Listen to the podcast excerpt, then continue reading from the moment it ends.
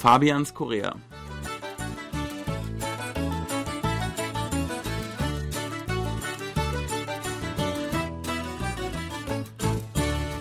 Herzlich willkommen, liebe Hörer. Es begrüßen Sie im Studio Fabian Kretschmer und Sebastian Ratzer. Hallo, liebe Hörer. Gruppen-SMS sind in Korea ein ganz großes Ding.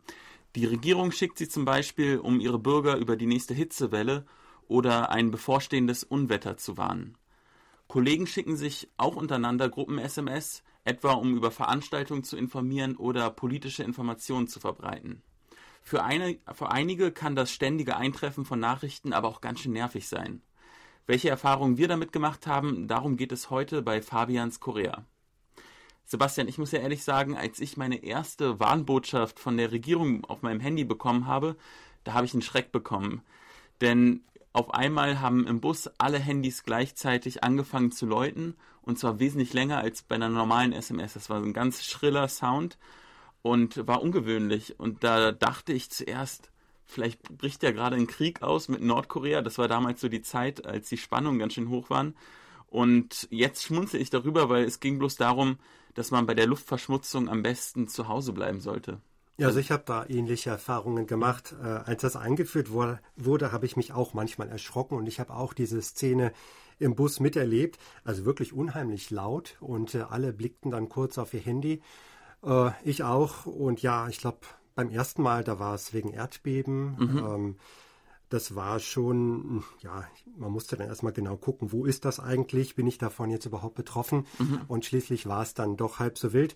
Aber ja, du hast recht. Man war schon erstmal erschrocken. Man muss gerade auch als Ausländer, das ist ja auf Koreanisch, muss man natürlich erstmal genau gucken, was steht da jetzt eigentlich? Ja. Und äh, sehe ich das richtig, was da steht? Oder ist wirklich was Schlimmes passiert? Mhm. Also ja, das wäre vielleicht noch ein Punkt. Vielleicht auch noch auf Englisch, weil ich denke, viele Ausländer sind dann wirklich erstmal geschockt und denken, da ist jetzt wer weiß, was passiert, aber sie wissen gar nicht was. Wenn man allerdings mit diesem System schon vertraut ist, dann weiß man, also im Sommer gibt es immer Warnungen über Hitzewelle und dass man genug Wasser trinken soll. Im Frühling ist die Zeit, wo aus China der Feinstaub rüberkommt, da ist meistens äh, Luftverschmutzungswarnungen. Und natürlich, wenn gerade Regenzeit ist, dann gibt es Warnungen vor Überschwemmungen. Genau, und das kann dann auch durchaus mal jede Stunde passieren oder zwei, dreimal am Tag. Und ja, was passiert? Man nimmt das dann irgendwann, glaube ich, nicht mehr so richtig ernst. Geht dir das auch so?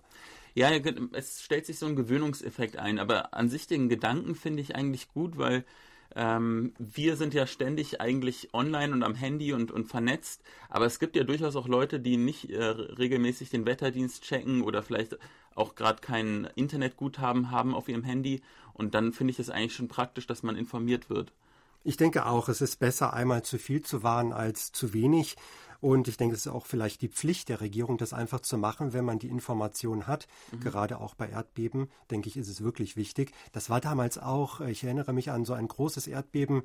Es kam die Meldung, dass das Erdbeben kommt. Und in dem Moment, wo ich es entziffert hatte, bebte die Erde schon. Also das war auch ein bisschen kurios, ja. Ja, das kenne ich auch gut. Bei den letzten ähm, Regenwarnungen, da fing es wirklich genau dann mit Eintreffen der SMS an zu regnen was ich immer noch nicht herausgefunden habe, manche Freunde von mir bekommen diese Notfallnachrichten nicht.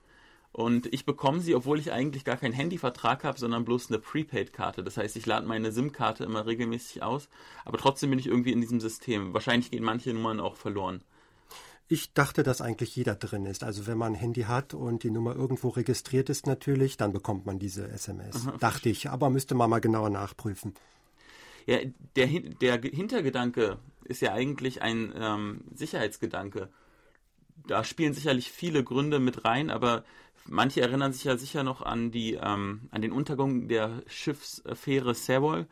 Das ist jetzt mittlerweile auch schon, wann war das? Im, im April 2014, also jetzt schon über vier Jahre her. Und damals gab es ganz viele äh, Gedanken und Diskussionen darüber, wie können wir das äh, Leben der Bürger sicherer machen. Und ich denke, dass diese Maßnahme der, der Warnbotschaften der Regierung durchaus auch damit zusammenhängen. Ich denke, das war wirklich der Auslöser. Also da wurde auch damals viel Kritik an der Regierung geübt, dass man da irgendwie selber nicht so richtig informiert war und auch die Bürger dementsprechend nicht richtig informieren konnte. Und da hat man sich überlegt, wie kann man das besser gestalten. Und diese Warnungen sind sicherlich ein Resultat dessen. Aber Gruppen-SMS werden generell gerne von Koreanern benutzt. Äh, nicht nur als ähm, Kurznachricht, sondern auch auf den Chatdiensten, jetzt bei äh, Kakao Talk zum Beispiel. Als Journalist, also ich bin ja in der, in der Gruppe vom Präsidentenhaus, wo immer quasi ähm, ja eigentlich so äh, Pressestatements oder Stellungnahmen verteilt werden oder NGOs oder Aktivisten, die ihre Agenda quasi verbreiten wollen unter möglichst vielen Leuten. Das ist manchmal fast schon ein bisschen ja, nervig, weil es einfach inflationär ist. Man muss sein Handy eigentlich auf lautlos schalten, sonst ist man die ganze Zeit äh, abgelenkt. Gerade auch wenn man in mehreren Gruppen ist, dann denke ich, äh, kommt da schon einiges zusammen. Ähm, in meinem Fall ist es eigentlich nur von KBS, äh, kriege ich manchmal, das ist aber nicht so viel. Gibt es auch schon mal Warnungen, wie zuletzt bei dem Regen? Da wurde uns angeboten am Abend, dass wir vielleicht also am nächsten Morgen, wo der Taifun erwartet wurde, dass wir eine Stunde später kommen dürfen oder wenn möglich freinehmen sollten. Das war, glaube ich, auch das erste Mal. Fand ich sehr interessant. Und ansonsten ja Ankündigungen über Streiks, wenn die Gewerkschaft sich da über diese Nummer meldet oder andere Dinge, organisatorisches. Mhm. Ähm, das ist aber nicht so viel. Genau, eine Kollegin hat mir zum Beispiel erzählt, dass äh, wenn äh, der Vater oder die Mutter von einem Kollegen stirbt, dass dann auch die Beerdigung zum Beispiel angekündigt wird. Ich glaube, das ist auch ein ganz typischer Anwendungsfall, wenn man in der Firma ist. Also bei uns, ich kriege sowas nicht, aber ich glaube, meine Kollegen schon. Mhm. Äh, meine Frau hat sowas auch. Die kriegt dann sofort, auch sonntags oder abends, kriegt sie sofort eine Meldung, äh, der Schwiegervater von dem und dem ist gestorben. Und dann weiß man eben Bescheid und äh, man weiß, was man zu tun hat. Und Sie, liebe Hörer, wissen auch ganz ohne Gruppen-SMS Bescheid dass die Sendung Fabians Korea jetzt zu Ende ist. Vielen Dank fürs Zuhören und auf Wiederhören. Auf Wiederhören.